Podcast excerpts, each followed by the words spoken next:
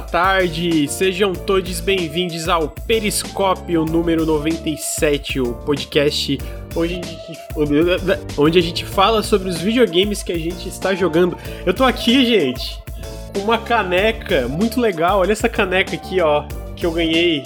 Olha só, eu tô tomando café nisso aqui, só para mostrar para vocês que é um mimo de Paintment. Porque eu, eu que fiz o vídeo do Paintment do canal até agora, então eu que ganhei o mimo, Henrique. o Lucas tá me cobrando que eu não, não, não fiz o review do Paintman ainda, senão o, o, o mimo tinha vindo pra mim e foi pra ele. Fazer o quê? É, porque eu, eles, eles mandaram pra mim porque curtiram o preview do Paintman. Então, não tá, então vai ficar pra mim, já que não tem review, né? É. é... Mas estou aqui com meu, com meu amigo Henrique Antero. Tudo bem, Henrique? Olá, olá, olá. Que estou triste que o Lucas recebeu, mas falei pra ele que pelo menos estou feliz que ele vai estrear com café no periscópio, né? Vai aqui trazer. Mas o certo é um choppzinho, botar isso aqui. O certo né? é um choppzinho, né? O certo é um choppzinho. Copo grande, papo. É, é. Né? Tem, tem, que tomar um choppzinho. Mas é só pra, só pra, só pra mostrar pra vocês. Se ver esse meme em um Age of Empires, eu me senti muito, muito famoso, assim. Falei, ah, tô vendo mimos, que isso. Henrique, como é que tá, amigo? Tudo bem? Faz um tempinho que a gente não faz podcast uma, uma semana inteira? Acho que duas, amigo. Acho que faz né? duas semanas que a gente não tem o um periscópio. Eu tô bem, eu tava precisando desse tempo pra poder jogar videogames, né? Agora eu tenho material pro periscópio até o fim do ano, tá ligado? Depois dessas duas últimas semanas. Porque eu acho que nas últimas três, duas semanas eu fechei mais videogames do que nos últimos três meses, tá ligado? é, eu basicamente fiquei só no. Só no God of War mesmo, que é muito grande. E tô jogando devagarzinho o Sonic, né? Que a gente vai falar um pouquinho mais pra frente. É, é... Também, óbvio, e o Paintment eu joguei 10 minutos só. Esse eu quero ver o que tu acha, mas a gente já, já chega lá, né? É, queria lembrar também que a gente também tava sem o café com videogames, mas café com videogames, mas semana que vem a gente tá vai ter o café normalmente, tal, né? Vocês também tem uma caixa para quem tá assistindo ao vivo no, na Twitch, tem uma caixa ali.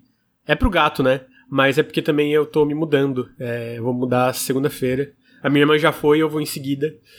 Então tá. E além disso, tem uns. Tava fazendo uns 40 vídeos aí junto, né? Então tava meio caótico. Tô, tô precisando Segunda-feira depois do café eu vou até pegar uma folga, porque segunda-feira sai outro vídeo meu. E aí depois eu desintegro de, de cansaço. Já pode falar qual que é o vídeo? Já, né? Pode, é que é, assim, não eu não posso falar opinião, do jogo, né? né? Não pode Mas é. Tô fazendo uma análise do Evil West. Aí segunda-feira vocês vão saber se é top ou se Bom, é flop. Eu não tô jogando, eu posso falar, parece pica, tá? Parece pica. Tu vai descobrir segunda-feira também. Vou descobrir segunda-feira junto com vocês, chat. Então, queria dar os recadinhos, é, lembrando que o Nautilus é financiado coletivamente, se você gosta do nosso trabalho, sejam os podcasts que a gente tá finalmente conseguindo botar em dia lá, na, lá no feed, é, final, é, e, ou seja, sei lá, os vídeos ou as lives, considerem apoiar em apoia.se barra Nautilus ou picpay.me barra canal Nautilus. Todo apoio faz muita diferença. Também, se você está na, no feed de podcast, segue a gente aqui na Twitch, twitch.tv barra Nautilus Link. A gente tá voltando a normalizar os podcasts e as lives. Antes do Henrique são é live de maluco, né? Ele fez live de 11 horas ontem, pelo que eu vi. Mas vai ter também, normalmente, a, a os podcasts, pelo menos, que a gente tava meio deixando a desejar, né? A partir de hoje já foi. E segunda também normaliza o Café com Videogames. Aí também, se você está na Twitch, fica o meu convite para seguir a gente nos feeds de podcast. Também no Instagram, arroba NautilusLink, a gente está fazendo bem mais postagens lá. Segue a gente no, no youtube.com.br NautilusLink, segue a gente no Twitter, não sei quanto tempo vai ter Twitter ainda, mas também é NautilusLink. é, porque o Elon Musk fez speedrun de destruir o Twitter só para provar como bilionário é tudo bando de incompetente. Além de ser, além do, do Elon Musk ser coisas bem piores que incompetente também, né? E tem a gente também, é por último, mas não menos importante, esse podcast está sendo patrocinado pela SideQuest XP, que é um restaurante gamificado em São Paulo. Henrique, o que, que é a SideQuest XP? Explica para mim. Bom, pra quem não conhece a SideQuest XP, pô, primeiro um agradecimento pessoal do SideQuest XP que tá apoiando a gente nesses últimos meses aqui no Periscópio. E também por terem convidado a gente, que quando a gente foi na BGS, a gente foi lá, a gente conheceu o lugar.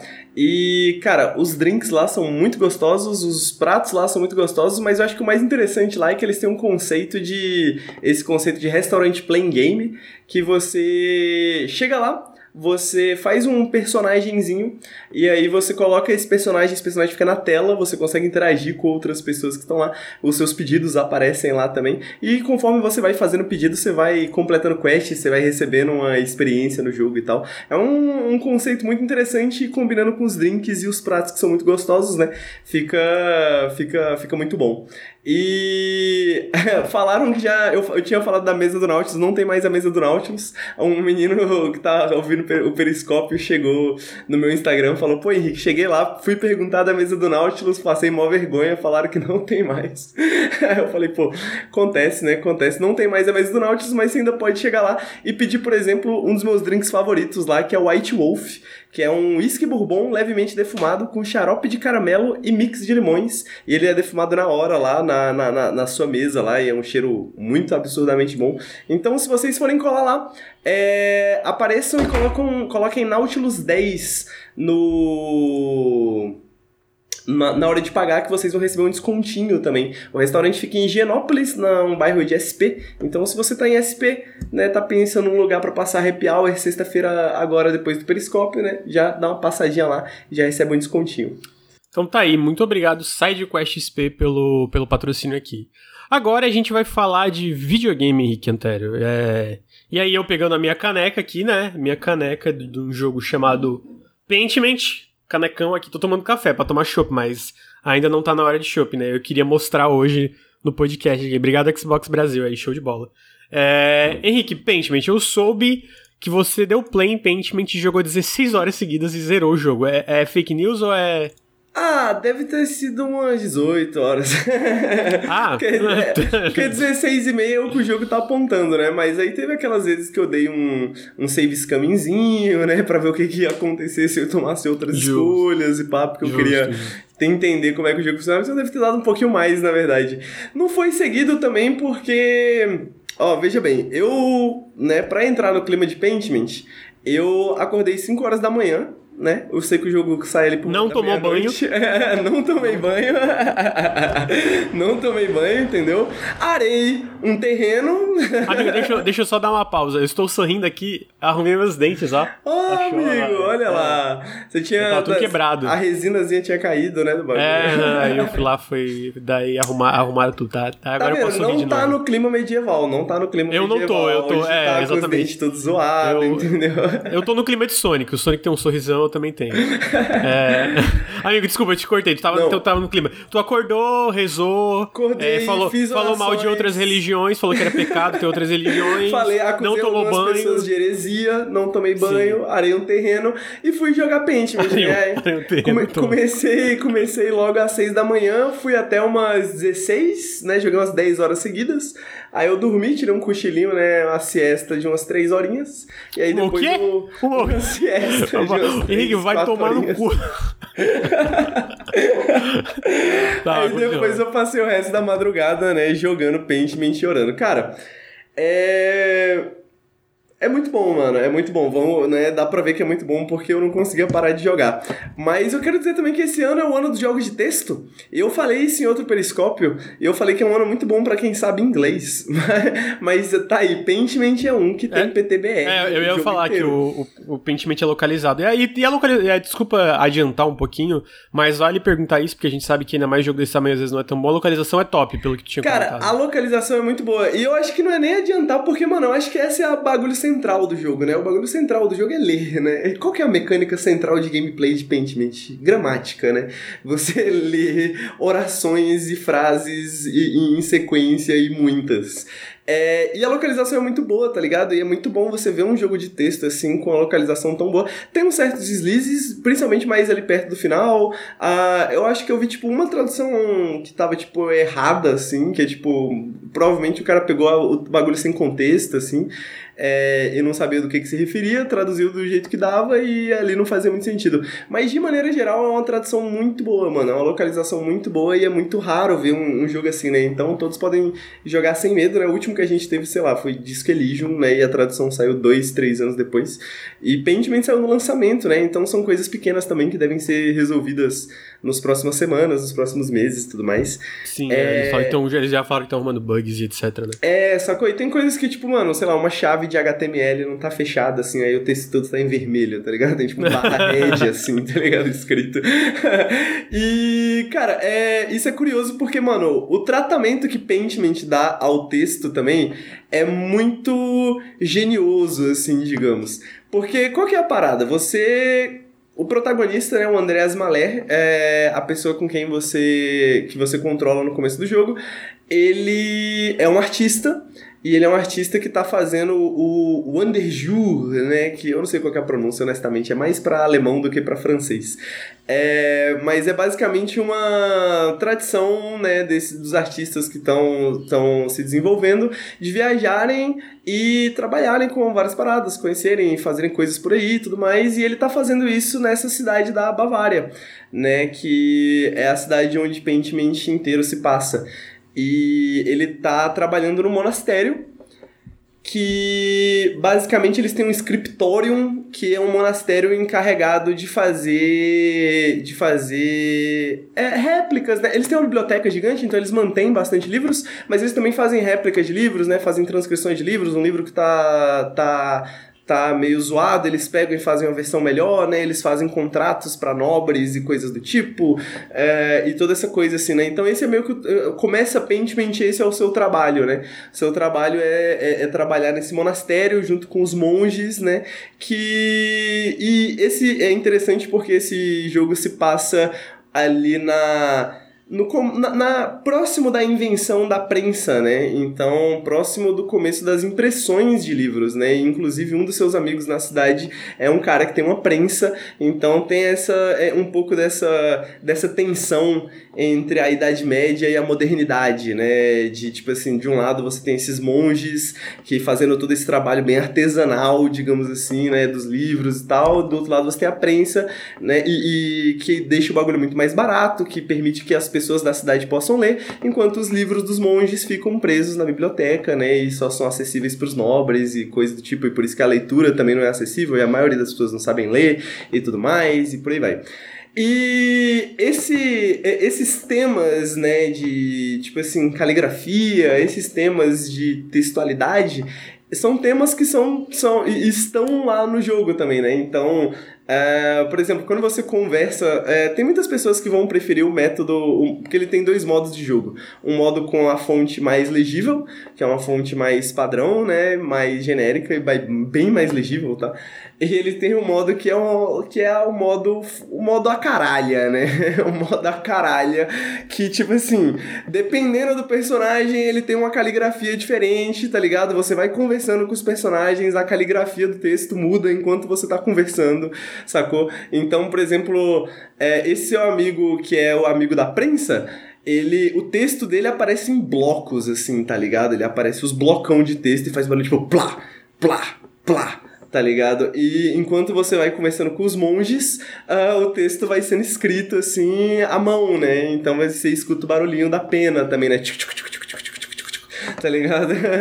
então, tudo, tudo isso é meio pensado até em termos de personalidade, assim, do personagem, do que, que você tá aprendendo sobre o personagem, né? Até a própria a perspectiva do Andreas Mahler sobre o personagem e tudo mais. Uhum. É, eu achei isso. Uh, eu te mandei, né, uma entrevista do Josh Sire que ele fala até. Pô, a parte mais cara desse. Porque esse jogo foi feito por 13 pessoas. Na verdade, tipo, os últimos 9, 10 meses de produção era 13 e antes era até menos, né? E ele fala que tipo, a parte mais cara do jogo foi a parte da caligrafia, porque tem toda essa parte de escrever, né? Aqui é todo, toda, toda fala é escrita, e como tu falou, às vezes, tipo, é engraçado que é, é como se fosse alguém escrevendo num, num livro mesmo. Então, a pessoa fala e às vezes, do nada, tem um risco, tipo, uma, uma letra da palavra é rabiscada e Sim. muda porque é a pessoa que tá escrevendo. Da, tá primeira, da né? primeira vez eu olhei assim eu falei, nossa, a localização não tá boa, a localização não tá boa. Tem dois erros aqui, tipo, no meio do bagulho, sacou? Tipo, ao invés de troços, tá escrito traços, tá ligado? Uhum. Aí a letra apaga assim e o cara é corrige, é, né? Como se fosse não, E aí, isso, até como tu falou da perspectiva do André sobre uma pessoa, isso eu não joguei ainda lendo, eu, eu, li, né? Porque eu joguei muito pouco, não tive tempo, que eu falei, eu tava no God of War. Tipo, tem, o, o Andreas, ele tem uma perspectiva de alguém que ele acha que a pessoa não sabe ler. Aí o texto dessa pessoa é de uma forma, aí quando ele descobre que a pessoa sabe ler, tipo, muda a fonte e a forma que, a, que é escrito, né? Exatamente. Que muda, e, que, e que é até para passar é, o tom, o, o, o tom, é, não é o tom, é o... A perspectiva meio que a, como o Andreas Mahler vê essa pessoa, É né? isso, e também até a personalidade de cada um, né? Tipo, uhum. de como às vezes a pessoa escreve puta da cara e aí vai ter uma forma que, que o texto é escrito na tela. E eu, isso, de verdade, isso eu acho fantástico. É engraçado que ele tava comentando isso, eu li na... Eu vi na entrevista da, do Kinda Funny, que ele tava falando sobre como é um jogo menor e tal. Ele falou, cara, eu acho que a parte mais cara desse jogo foi a caligrafia, foi isso, e também é um jogo muito de nicho, né? Que ele tem... Que ele fala que tem essa segurança de estar numa organização como Xbox, ele fala, se fosse um, um, time independente, talvez não gastariam toda a grana que a gente gastou nessa toda essa fonte, mas para ele era importante para vender o mundo e etc, né? E eu acho que faz muito sentido. Eu joguei 15 minutos, mas o negócio... Oh, e, e o sonzinho da escrita é, é, é a ASMR. É, total ASMR. E é isso, quando você vai conversar com essas pessoas que sabem ler, por exemplo, né, essas pessoas que são mais envolvidas com livros com principalmente livros impressos, né? Você vê esse é, o som muda completamente, tá ligado? E você vê justamente isso, tipo, tem um cara que é, ele não lê livros impressos até que certo momento ele começa a ler. E aí, quando você descobre isso, o, o, o diálogo muda né, na sua frente. Não só isso, mas, por exemplo, uh, não só os monges, mas todo mundo, porque é um lugar muito católico, né?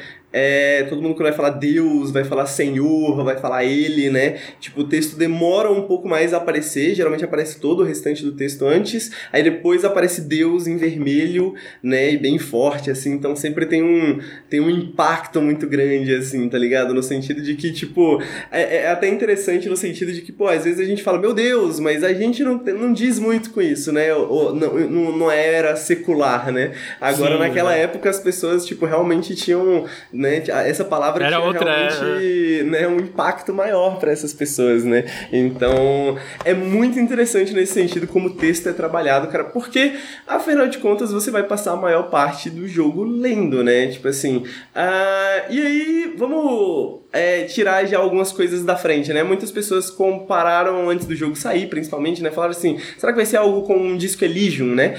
E eu vou dizer que não, já, já de cara, assim, apesar de algum, alguns temas próximos, porque você tá, também está investigando crimes, né? E eu vou chegar lá, mas porque o texto não é apresentado da maneira mais, digamos assim, da maneira mais moderna, com diálogos internos, né, com é, esse tipo de, esse tipo de coisa, né. São apenas diálogos, né, todo texto são, são diálogos. São pouquíssimos textos que aparecem fora de diálogos, né, que aparecem, tipo, uma narração, que aparece alguma coisa assim, são bem pouquíssimas coisas comparado à quantidade de palavras que tem em diálogos. Então, o que significa que quando você tem muitos diálogos é que o jogo... o jogo se vende ali, né, pelos personagens, né? Porque você precisa desses personagens e esses personagens precisam ser interessantes para que você queira prestar atenção nesses diálogos, né? Para que você queira prestar atenção no que, é que essas pessoas estão falando. E, cara, Pentiment se passa inteiro dentro dessa cidade. Você, Andreas Mahler, tá, na, tá nessa cidade, né, fazendo essa visita que eu comentei. Você tem, tipo, 20 e pouquinhos anos, coisa do tipo assim. E. Uh, a primeira coisa que acontece é um nobre, né? Um nobre chega à cidade, você está indo pro trabalho no, no, no, no, no na abadia, né? E você vê que um nobre chegou à cidade e você conhece ele no caminho pro trabalho. E você vê que tem muitas pessoas na cidade que tem problemas com esse nobre, mas você não, não fica aparente quais que são esses problemas, mas você vê tipo uma pessoa discutindo com ele, você vê é, as freiras, né? Porque essa abadia, são, é um, esse monastério é um monastério duplo, né? Um dos últimos monastérios duplos dessa época, inclusive, né? Segundo o jogo. É, e ele, ele tem a parte das, da, das freiras e tem a parte do, do dos monges. E você vê que as freiras elas entram assim, né, quando o, esse nobre aparece, né? Então fica todas essas perguntas no caminho. E não só ficam essas perguntas no caminho, mas uma coisa muito interessante é que durante o diálogo com, com essas pessoas a caminho do trabalho, é que você meio que cria o seu personagem, sabe? Então você vai conversar com esse nobre, né? E ele, ah, pô, Andréas, eu fiquei sabendo que você fez faculdade. Você fez faculdade de quê? E aí você escolhe, né? Tipo, uhum. pô, do que, que você fez faculdade, o que, que você estudou. E os, ele os elementos antes do, a, as raízes da, da Obsidian de RPG meio que estão aí, né? Que, tipo, até no antes mesmo de conversar com ele, que eu joguei, que eu falei, eu, joguei, eu nem cheguei nessa parte pra ver quão pouco eu joguei. mas tu tá num sonho, né? E aí no sonho tu escolhe também certas coisas que meio que. De, é, Acho que no sonho. Não, não, não é no sonho. Desculpa, é quando tu acorda e sai da casa. Que o, uhum. tem um cara que tá cortando madeira e te pergunta umas coisas. Fica, ah, o que que tu fez em tal coisa? O que que tu fez? Da onde, pra onde tu, veio, né? Da, qual é, da onde tu veio. Isso é. também altera certas. Eu imagino, né? Não sei. Mas certas escolhas que tu vai não, ter mais pra frente. Totalmente, totalmente. Por exemplo, uh, eu, eu não lembro qual foi a minha primeira escolha. É, é tipo umas certas regiões, né? E, mas eu lembro que era alguma coisa próximo da Itália, assim, próximo de Veneza, uma parada assim. E então, daí pra frente, todas as vezes, to, praticamente todas as vezes que aparece alguma referência a italiano, né, ou alguma coisa que aconteceu na Itália, ou qualquer coisa do tipo assim, aparece uma opção de texto para você e aí ela tem o brasãozinho da área, né, mostrando que é uma opção que tá aparecendo só porque você tomou essa escolha, porque você tem algum certo conhecimento hum, da sim. região, então você já ouviu falar daquilo ali, então você tem algum conhecimento, um insight, né, sobre aquela situação. Uh, as coisas que eu estudei, por exemplo, eu estudei latim, então o personagem gostava muito de, de às vezes, responder com uma frase em latim, tipo um, um ditado em latim, tá ligado? Ou então quando você encontra algum texto antigo, porque é, perto desse lugar também existem algumas ruínas romanas, né? Uh, antes de, do, desse, do, dos cristãos chegarem lá. É, e você consegue ver essas ruínas, você vê tipo as ruínas do aqueduto indo pro trabalho, né? Na, na Campina é bem bonitão. E, e, você consegue ler algumas inscrições em latim, né? Você consegue. É, todas essas escolhas acabam, mano, é, gerando muitas consequências no futuro. Uh, eu não quero entrar muito em detalhes da história, sacou? Mas o, que, o ponto é que é um mistério, né? Uh, você vai ter, eventualmente, alguns dias para investigar e tentar entender o crime que aconteceu. Uh, e não só o crime que aconteceu, mas eventualmente o, as coisas que estão acontecendo na cidade, elas remetem à história da própria cidade, à história da própria região. Então você também vai, a, a, ao longo do jogo, né, tentando entender um pouco mais sobre aquela cidade, né? É, tipo, da, a história daquela cidade, as motivações das pessoas que moram naquela cidade e tudo mais.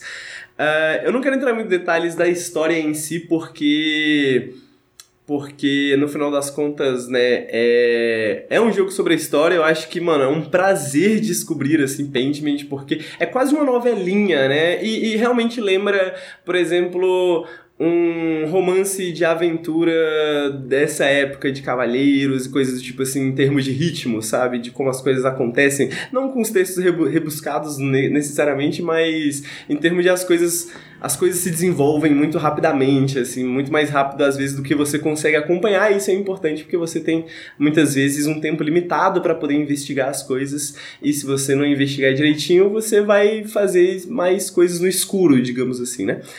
Mas o que eu queria falar, mano, sobre é. Cara, o dilema de todos os jogos de texto, né? Porque quando a gente fala de jogos de texto, geralmente a gente está falando de uh, da porção interativa, muitas vezes, desses jogos de textos, né? Que é a porção de como esses jogos se modificam em relação a as interações, as escolhas que você faz, né, a, a, a, como você decide né, estar naquele mundo, né.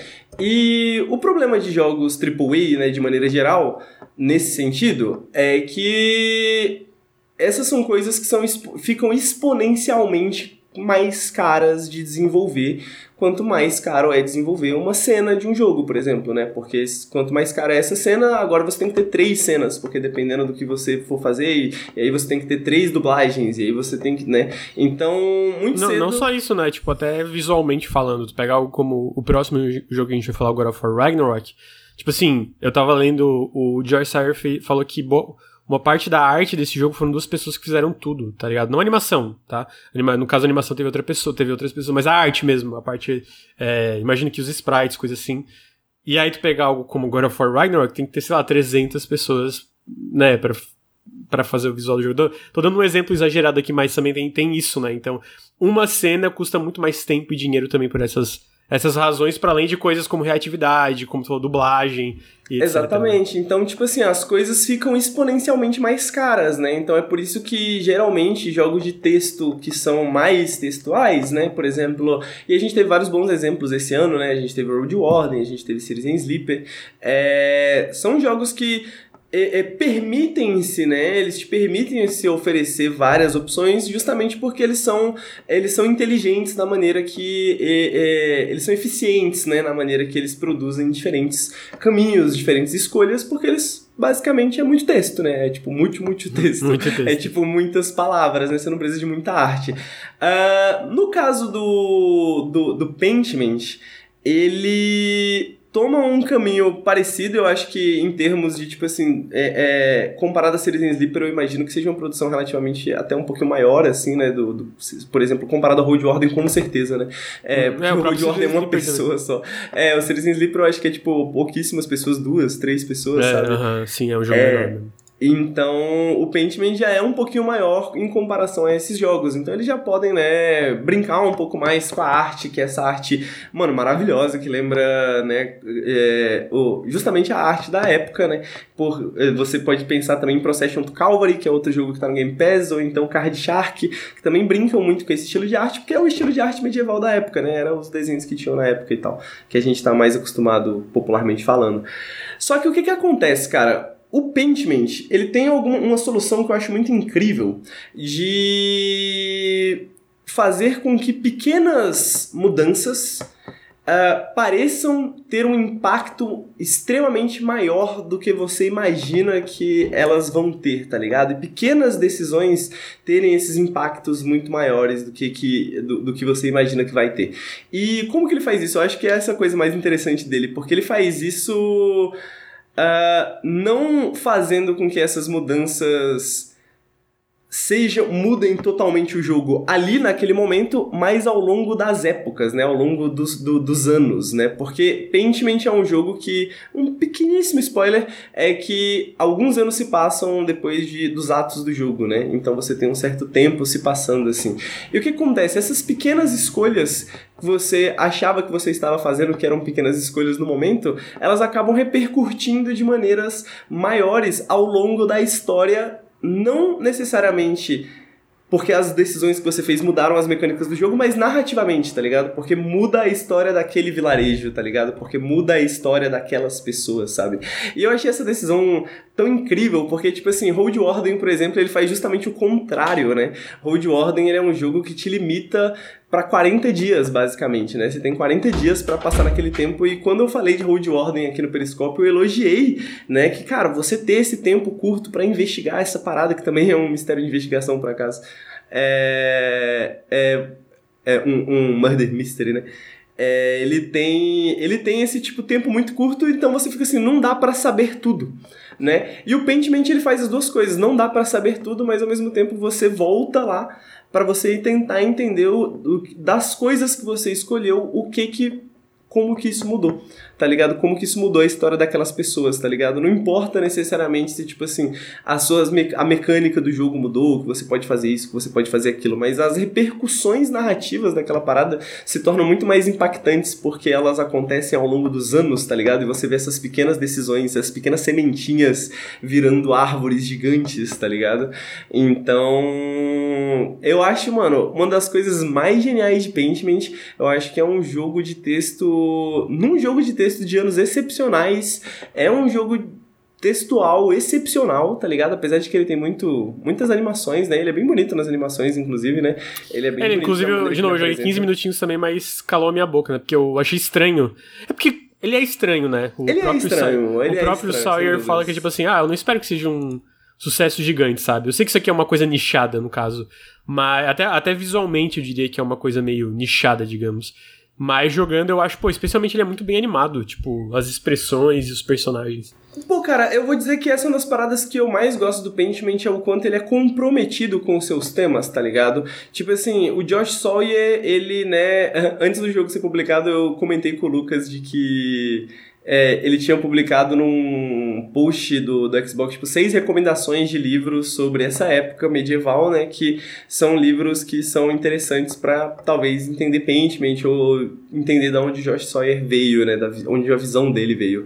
E não só isso, mas quando você chega no final do jogo, nos créditos, tem uma bibliografia gigante, assim, de tipo 30 livros, sacou? De tipo, mano, como corpos é, né, tipo, cadáveres, como que eles eram tratados nessa época, né, de tipo assim, o que que acontecia com eles medicamente falando, né, como que uma autópsia era feita, sacou? E tipo, mano, eu mesmo nem. Provavelmente, por, provavelmente alguém deve encontrar isso, porque eu sei que você pode ter conhecimento em medicina, né? Eu não tinha conhecimento em medicina. Mas, tipo assim, eu nem cheguei perto de, de qualquer trocação de ideias sobre isso, tá ligado? E aí você pensa que o cara leu provavelmente artigos inteiros sobre isso para ter certeza que o jogo ia estar tá verossímil, tá ligado? Que ele não ia estar tá falando besteira, sabe? Então, esse tipo de coisa assim. Ele é, é um jogo muito comprometido com os temas, e eu acho que visualmente também, tá ligado? Se você for pegar a arte dessa época, mano, é uma arte que causa estranhamento, sacou? Em muitos níveis, sabe?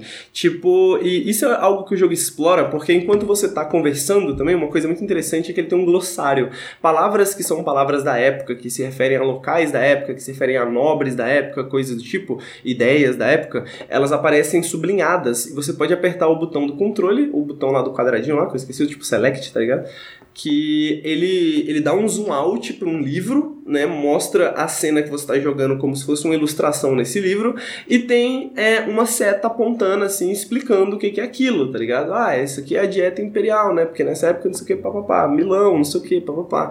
É, e, mas o mais interessante é que você pode fazer isso um, a qualquer momento.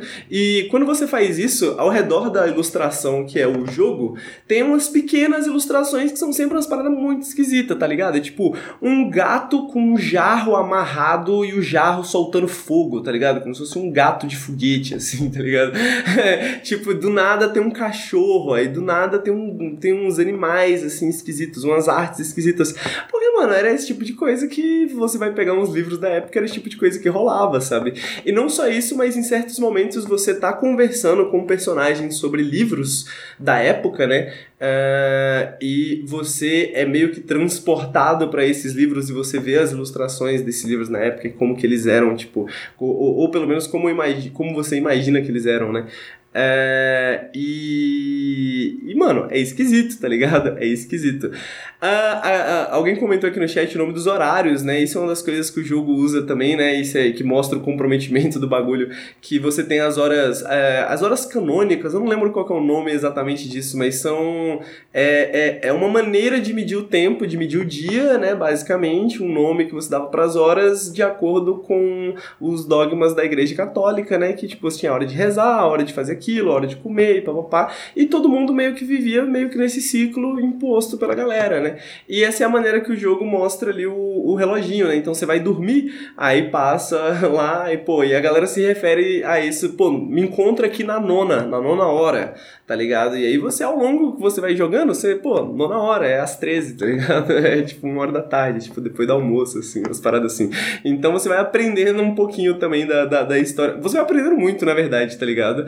Um jogo extremamente bem pesquisado, é um, um jogo extremamente bem documentado. Eu não lembro qual foi a última vez Uh, isso já aconteceu, mas eu não lembro de da última vez que eu vi uma bibliografia tão grande. Eu já vi bibliografia em outros jogos, mas não, eu não me lembro de ter visto uma bibliografia tão grande, sabe?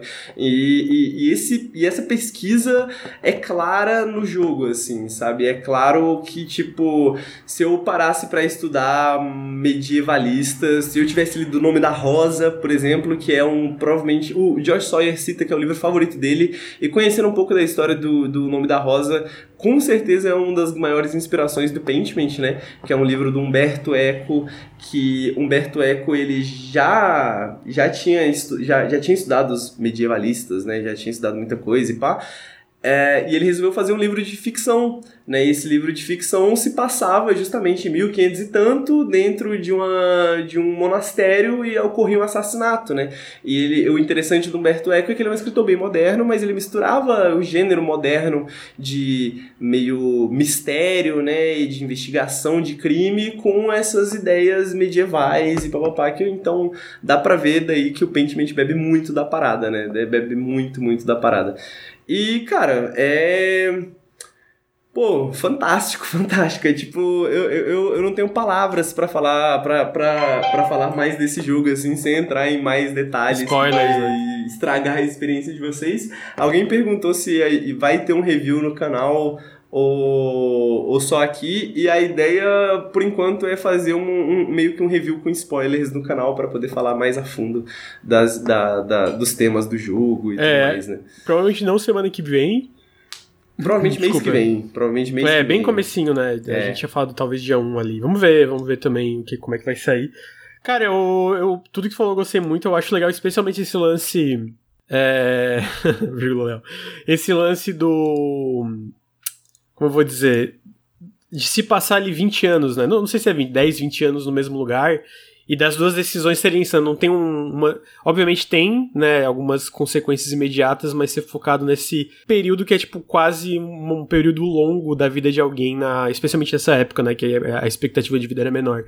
Então, tipo assim, eu, eu, eu acho que isso deve ser muito interessante, especialmente tu ver o trailer, tipo, tu, no trailer que tá, tava passando aqui, mostra um, um Andreas mais velho, mostra situações que, tipo, bem diferente do começo, quando tu tá ali na cidade inicialmente. Cara, é... total. E, e, e, se eu puder dar um, um, detalhezinho que não é spoiler, é só que, tipo assim, você escuta muitas pessoas falando, por exemplo, isso é uma coisa que é muito interessante, que não é muito focada no jogo, tipo assim, o jogo nem fala muito sobre isso, mas é o que você falou sobre essa questão da época, da mortalidade da época e tudo mais. Por exemplo, você escuta muita gente falar de crianças mortas, tá ligado? Tipo assim, de crianças que morreram ao longo do jogo, assim. Não, não ao longo do jogo que, tipo, crianças se conheceram, mas, tipo, você, alguém que perdeu uma criança, que perdeu uma criança e tal. Isso isso é muito comum, tá ligado? Muito comum. A um ponto que chega em um certo ponto do jogo que eu tava tipo assim, caralho, mas tipo assim, porra, criança não morre tanto assim. Pô, mas na época morria, né? Uhum. na época, tipo, era muito mais comum do que agora, né? E, tipo, essa é uma das grandes. Essa é uma da, da, da, das coisas que mais aumentaram a nossa expectativa de vida, né? Tipo assim, porque depois que passava de uma certa idade, você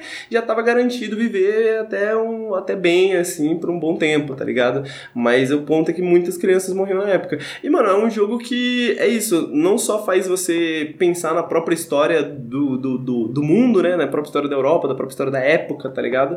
Mas faz você pensar em história, de maneira geral, sacou? Nos grandes conceitos, digamos assim, da história, sabe? De tipo assim, quem decide como que a história é contada, né? É o velho clichê, né? Mas também de, pô, como uma história é contada, sacou? De tipo assim, como o conhecimento ele existe, mas ele pode se perder, principalmente numa época como aquela, né? Onde, tipo assim, você não tinha uma conservação tão grande desse conhecimento.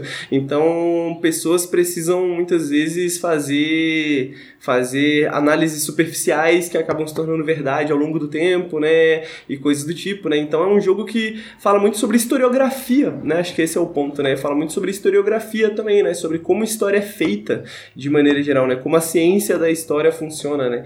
E, e, e pô, dá pra jogar esse jogo em vários níveis. Eu recomendo a todo mundo jogar esse jogo. Tá em português, tá no Game Pass, tipo assim. É, é, é Acessível, né? Exato, faz tempo que eu não vejo. E por isso que, dá, por isso que mano, eu poderia falar de todos os temas de Road Warden, porque eu sei que pouquíssimas pessoas vão jogar. Mas, tipo, pô, seria um crime falar com spoilers desse jogo, porque, mano, tá muito acessível, sacou? Faz muito tempo que não tem um jogo tão bom de texto tão acessível. Não só porque tá no Game Pass, mas também, mas também porque tá em PTBR, tá com localização muito boa, né? Então. Uhum. E não, não é um jogo pesado também, né? E a, é, pra quem, sei lá, não, não tem um console nem um PC, tá até na nuvem, né? É, é verdade.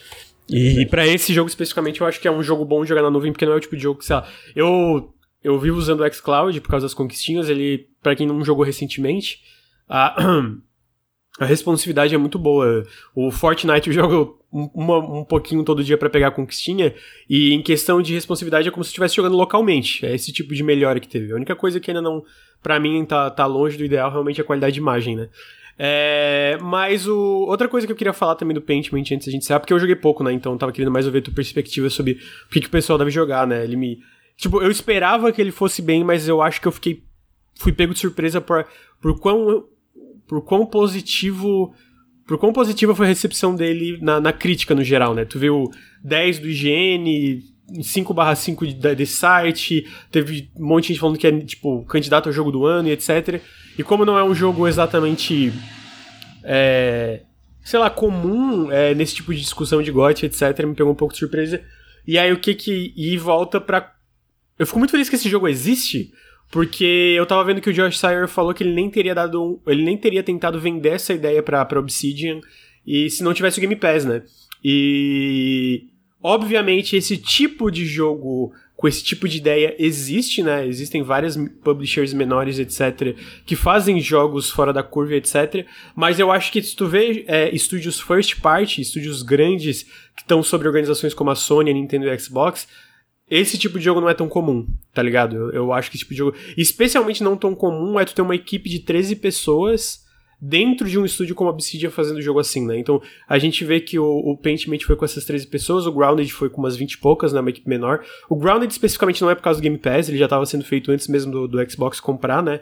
Imagino que eles ganharam só mais grana, que é, sei lá, o que acontece quando tá sobre uma empresa trilionária, né? Tem uma, uma segurança, né? Ah, esse jogo, sei lá, flopar, vamos dizer tem uma segurança, tipo, não, não, não vai ser demitido. Não que não possa ser demitido, mas entendeu, né? Tem uma segurança maior, porque não é. Quando tu olha pro Game Pass do Xbox, não é um lançamento que define ou não a, a saúde do ecossistema do Xbox.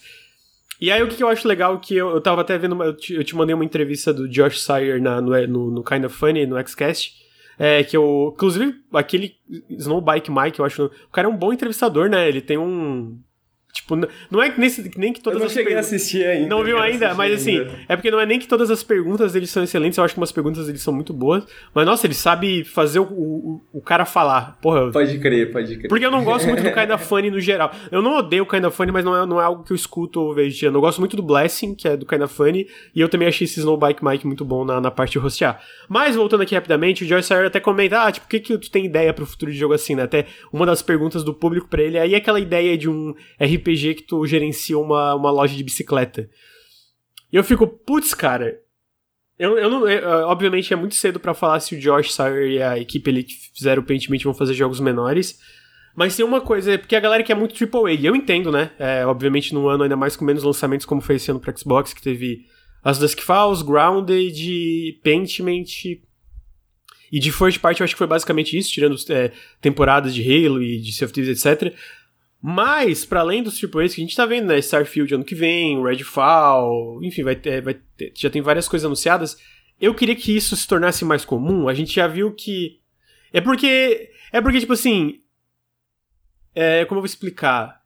A gente sabe. É, é, é, não, só, só, é porque a gente sabe que muita gente sai desses estúdios e monta uma equipe independente porque eles querem fazer projetos assim. E esses projetos assim não podem ser feitos nessas publishers, porque eles querem projetos grandes, né? Eles querem o próximo God of... E para deixar claro, God of War é fantástico, esses jogos, sei lá, o Avowed eu acho que vai ser muito legal, The Outer Worlds 2, etc. Mas eu acho que existe brecha, especialmente quando tem um Game Pass, pra tu ter esses projetos menores, pra tu dar a chance de liderança, não no caso do Josh Sire, né, mas no caso do, do Grounded é o Adam Brennick, ele nunca tinha sido diretor de um jogo. E a gente viu o resultado, Grounded é absolutamente do caralho. Eu, a gente parou por causa de várias coisas aí, mas a gente jogou o quê? Umas 10 horas, eu vou chutar. 10, 5 a 10 horas. Pra mim já é um dos melhores do ano, que eu achei incrível tudo que a gente jogou e eu quero ver mais, né? E eu acho que quando tá numa organização assim, porque quando tu sai do estúdio, ah, vamos montar um estúdio indie.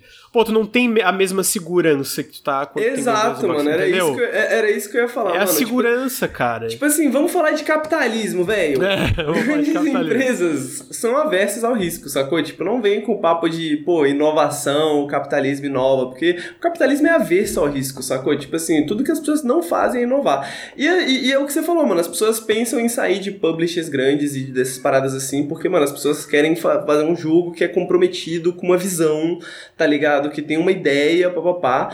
E só que, porra, não é assim que funciona, né? Tipo assim, é muito difícil, você tem essa insegurança, né? A gente tem, por exemplo, o caso do Firewatch, que é o que me veio à cabeça enquanto estava falando, né? Que Firewatch, que é um, um jogo também que, mano, é muito comprometido com essa visão e que deu bastante certo até, tá ligado? Só que depois, o que, que aconteceu com Firewatch, sacou? Tipo, os caras foram comprados pela Valve e desapareceram e, dentro é, da uh -huh. máquina da Valve, tá ligado? Tipo assim, porque os caras provavelmente não queriam lidar mais com esse tipo de coisa, sacou? Tipo assim, com essa insegurança segurança de ter que fazer jogos dessa forma. E cara, o que me deixa triste, o que me deixa meio puto, é que a gente. Eu acho que uma das razões pela qual o Paintment tá indo tão bem criticamente, né? Como você falou no começo é que é um jogo que é muito comprometido com essa visão, sacou? Tipo, é um jogo que, mano, é unapologetic, tá ligado? É um jogo que não pede desculpas por falar, mano, eu quero fazer um jogo sobre, a, é, é, sobre essa época medieval, sacou? Sobre o finalzinho ali do late medieval, ali, o finalzinho da época medieval. Eu quero fazer um jogo sobre isso, quero fazer um jogo sobre texto, quero fazer um jogo sobre livros e prensas e monges, tá ligado? E a gente tem essas visões no indie, tá ligado? A gente tem. Só que são, muitas vezes, mano, é, são estúdios que são muito dependentes, né? São estúdios que são, pô, duas, três, quatro pessoas, tá ligado? Que trabalhando para tentar executar essa visão num, num, num, num ramo de insegurança muito mais maior.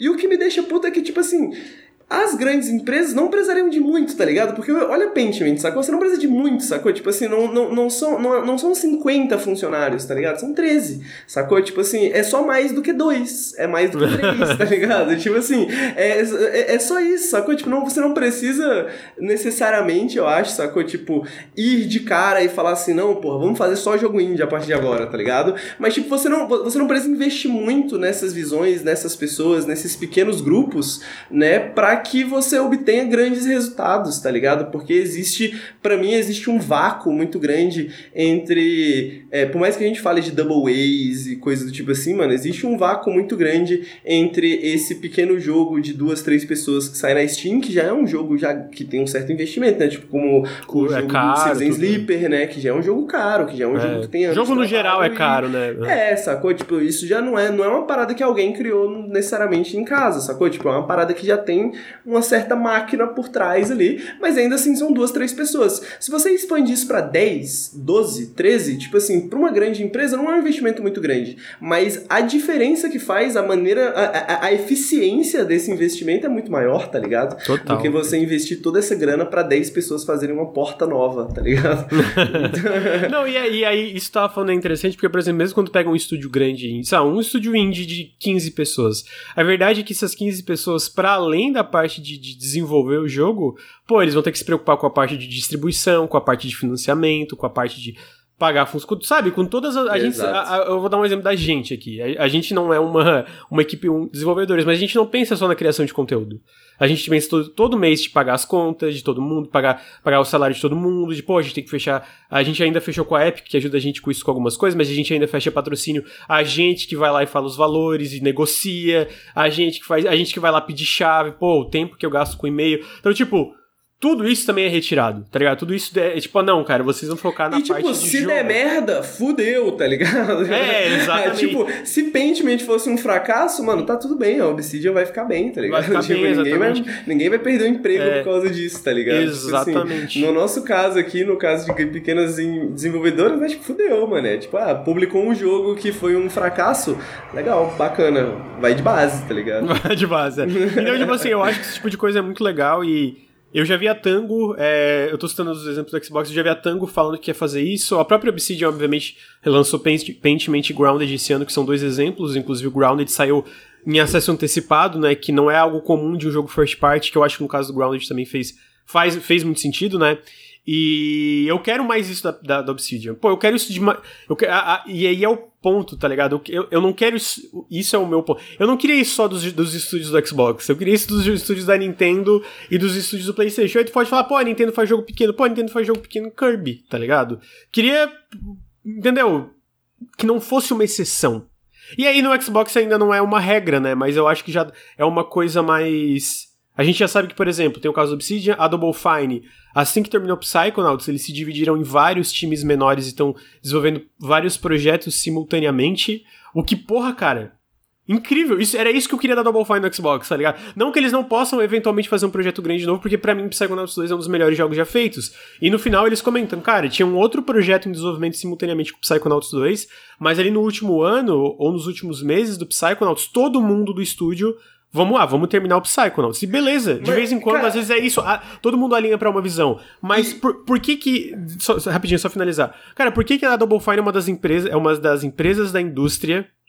Por que, que a Double Fine é uma das empresas da indústria que, beleza, é pequena, ela tem suas 60, 70 pessoas. Ainda é grande, porque em São Francisco é um, um, um lugar caríssimo de se viver, então tem que pagar bem, né?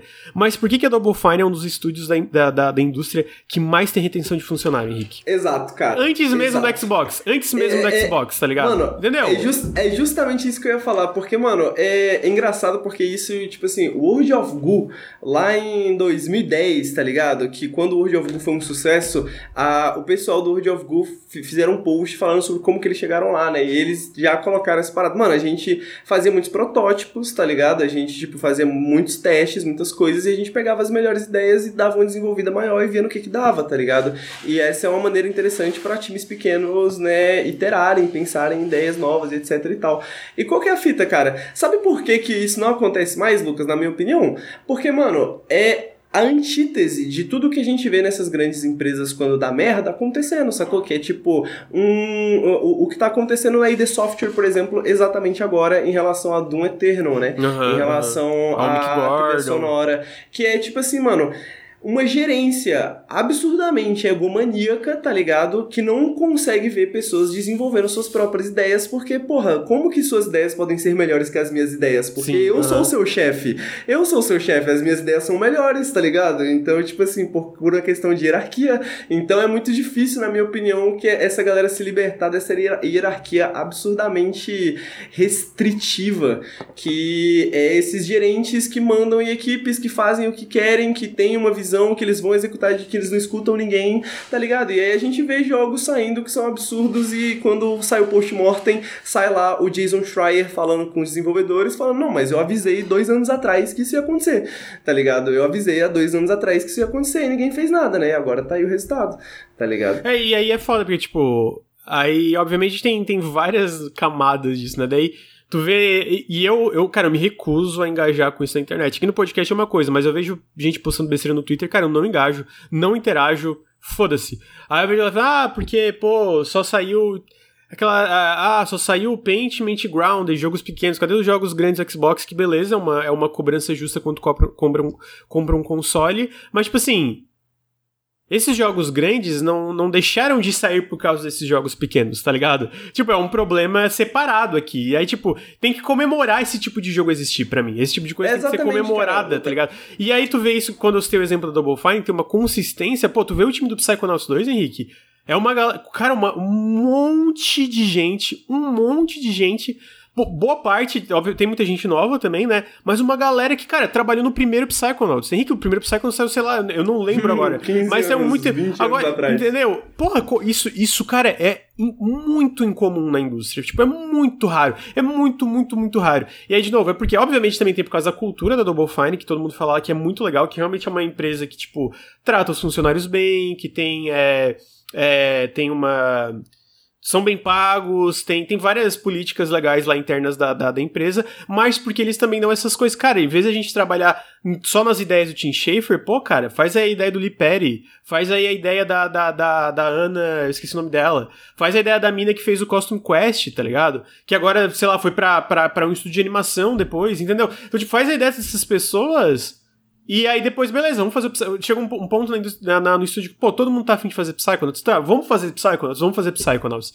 E aí, tipo assim, pra tu ver, no Psychonauts, o Tim Schafer não foi o diretor criativo, ele foi o escritor. Mas o diretor criativo do jogo foi outra pessoa. Então, eu queria, e aí voltando para essa parte do Paintment especificamente, o George Sauer dirigiu esse, o Avald é uma mina que tá dirigindo, o Avald é um, um projeto grande, The Outer Worlds é grande. Mas eu queria que não só Obsidian, mas todos esses estúdios, porque tu vê que tem uma galera muito talentosa nesses estúdios, Henrique. Muito, muito, muito, muito. Agora pega Arcane, beleza, tá fazendo Rightfall, eu quero. Pô, Pega 15 pessoas e faz uma maluquice ali, tá ligado? Pega o pessoal do, da, da, da, da Undead Labs que tá fazendo o próximo State of Decay. Mano, sei lá, faz um, um, um outro. Pode fazer até um spin-off do State of Decay, tá ligado? Mas pega uma galera e faz uma coisa menor. Eu queria muito que isso espalhasse, e, que mano, fosse uma, é algo, uma, uma é diretriz interna, tá ligado? sentido, sacou? É, tipo, é algo que faz sentido monetariamente, até em termos de. né, até em termos de, tipo assim, mano, é, é lucrativo, sacou? É lucrativo para a marca do Xbox, é lucrativo para Obsidian ter uma diversidade de trabalhos e não depender cri criticamente nem monetariamente só de um trampo, né, que eles estão fazendo, sacou? Tipo, é algo que simplesmente faz sentido.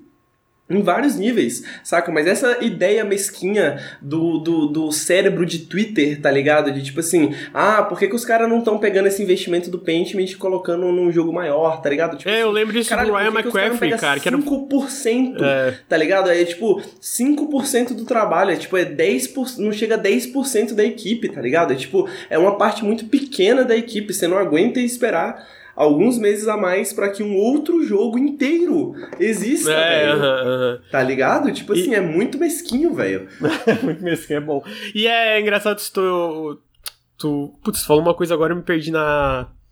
Na Ninja. Ah, tá, do, do, do negócio de tipo.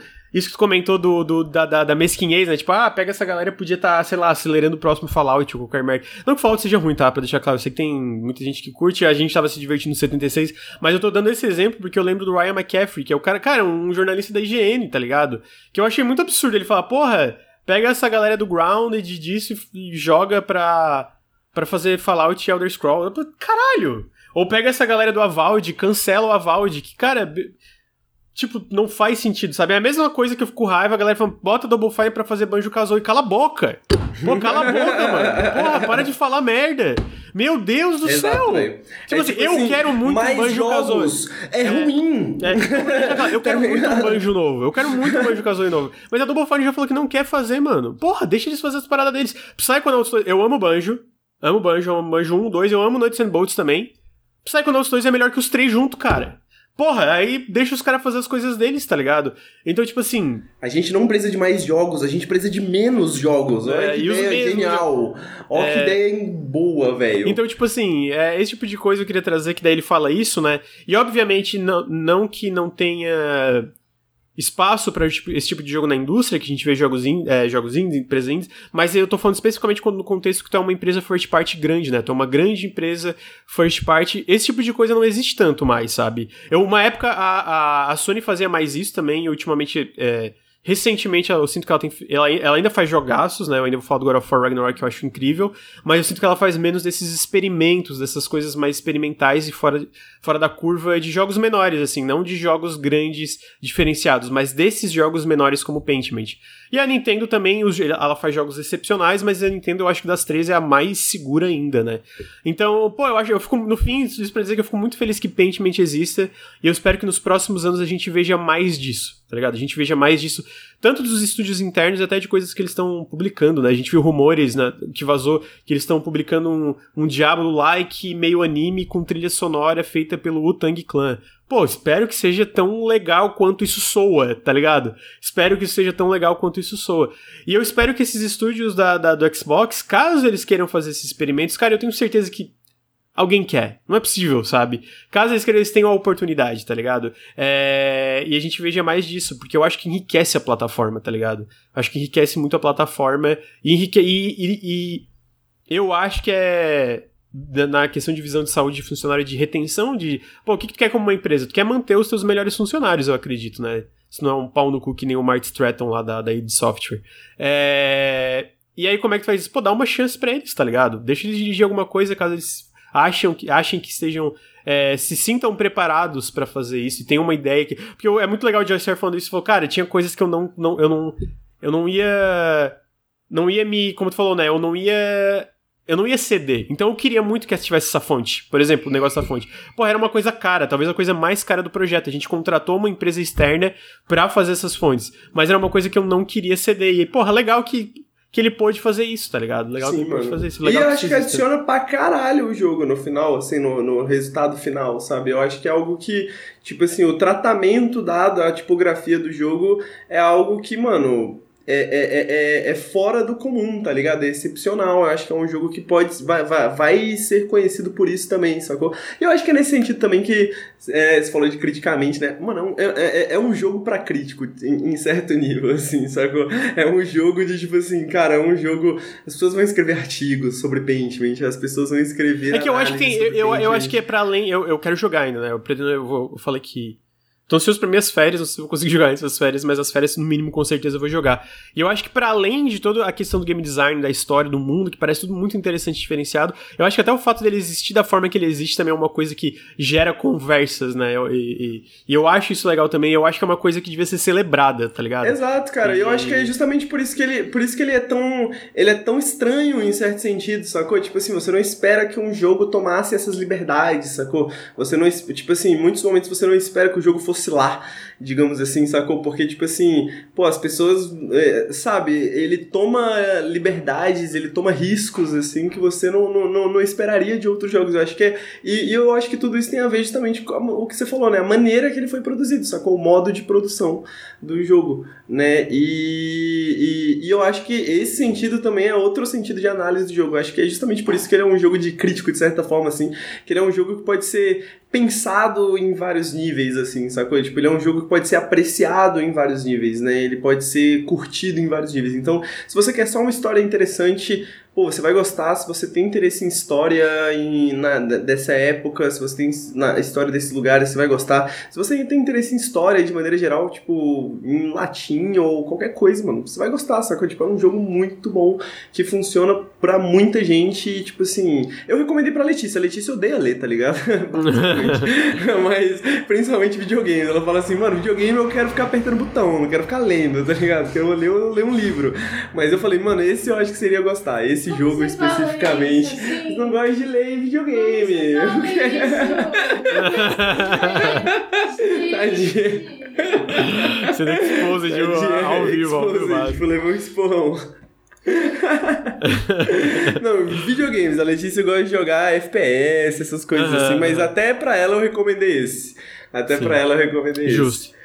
Então Pentiment, né, amigo? Top demais, parece top demais. Top demais, top demais. Agora a gente vai pro outro, o, o oposto, né? O AAA mega, megalomaníaco gigantesco, muito grande, é uma continuação muito esperada que tava todo mundo ansioso e, pô, assim, sendo bem direto aqui, eu fico muito feliz que também é absolutamente fantástico, na minha opinião, né? Eu amei esse jogo.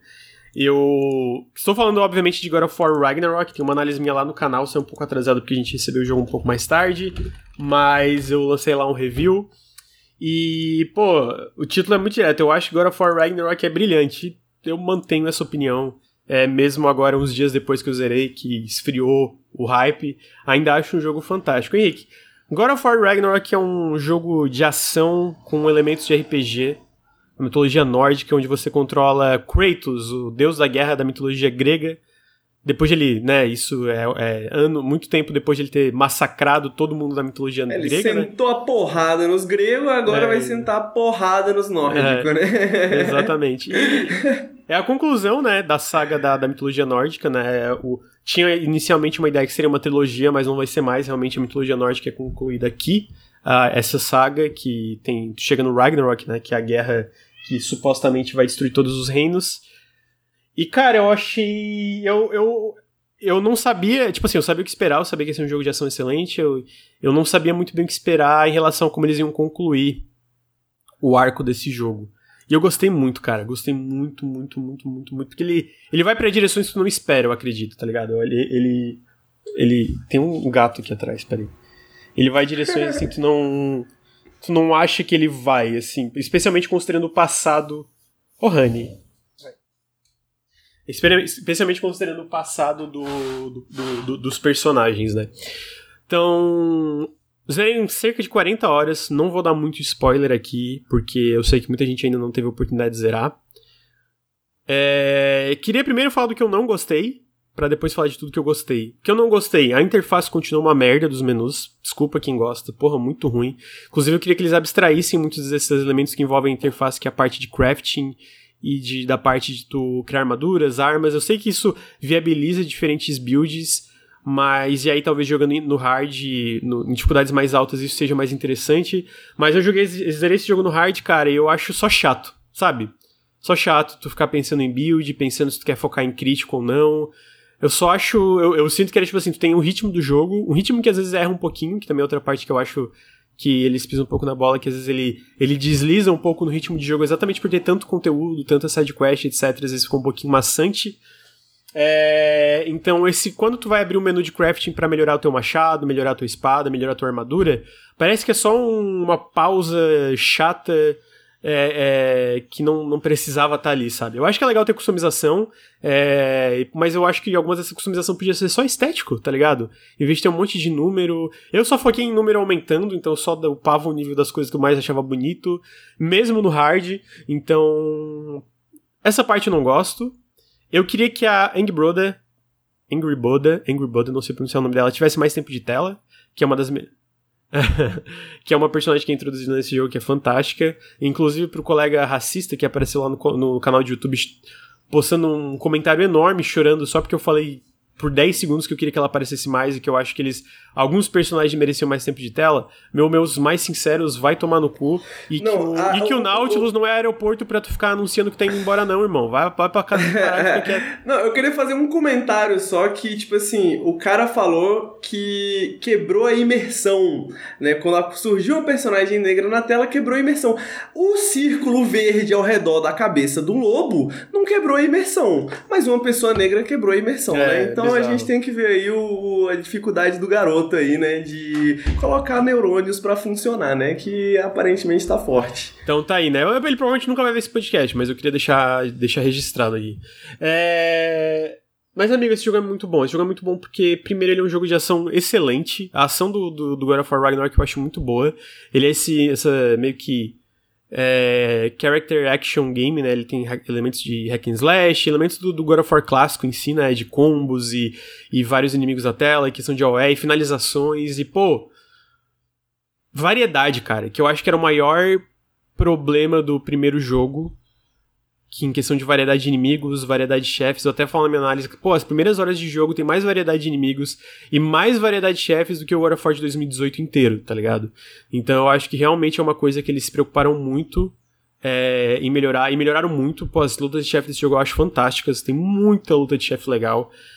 Eu acho também até. E é isso acaba colaborando com a parte de exploração, né? Porque a parte de exploração envolve muito. O ritmo é basicamente intercalar entre cenas de combate, com chefes, mini-chefes e vários mobs, né? A parte de puzzles, é, de muitos quebra-cabeças, que são quebra-cabeças mais simples, assim, né? Não é nada super elaborado que tu resolve com as armas e etc. E várias cenas narrativas, né? Ele, ele é um jogo muito focado na história que ele quer contar. E aí eu acho que é tão legal, porque para além dessa gameplay, eu acho a história dele incrível, cara. Eu acho a história. Eu chorei, eu fiquei puto, eu, pô, eu tava torcendo muito pelos personagens, porque. Basicamente eu não vou dar spoilers, mas o, o, o grande, as grandes coisas que giram aqui é o Atreus querendo achar o propósito dele, né? Ele descobre uma coisa no final do God of War 1, ele quer entender qual que é o propósito disso. E aí descobrindo o propósito disso, basicamente tudo gira em torno de família, né? As prof... Daí, porque tem profecias, né? Tem profecia do Ragnarok e tem profecias sobre o destino do Atreus, do Kratos e, obviamente, de Asgard, né? Dos deuses asgardianos, que é o Odin, o Thor e o Odin. É um, obviamente, assim, dá para imaginar sendo o cara do topo, ele é arrombado, né? Então tem muito é sobre, sobre, sobre esses laços familiares e como essa, como esses laços familiares afetam o destino de todo mundo, tá ligado?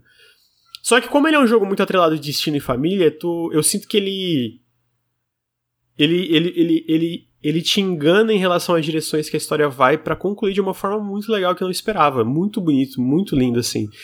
E eu acho que a melhor coisa desse jogo em relação a tudo isso, amigo, é o laço, para além, de, além da família Asgardiana, para além da. Pra, especialmente se tu jogou os, os, os, God of War antigos, né? Tu vê a evolução e como o Kratos mudou até hoje. Eu acho que o maior acerto da Sony Santa Mônica nesse God of War e no Ragnarok é não ter deixado o passado do Kratos de lado, não ter apagado, simplesmente feito um reboot e, sabe, vamos começar do zero. Porque isso pesa até hoje nele. Tudo, sabe? Tudo isso pesa nele. Tipo, pô, ele, ele basicamente matou, sei lá, milhões de pessoas por causa das ações dele, né? Então, Os anos 2000 foram difíceis pro Mano Kratos, é, né? Então, então, tipo assim, ele tem, ele tem tudo isso nas costas dele, né? Então, as, as direções que eles vão com isso em mente, com, com tudo que o Atreus tá passando também, pô, é incrível e é muito legal ver a evolução do Kratos da, da relação do Kratos e do Atreus como pai e filho, mas para além disso é muito legal ver a relação do Kratos com outras pessoas, sabe? No outro jogo ele não tinha relações, ele não tinha amizades, ele não tinha esse tipo de coisa, tá ligado?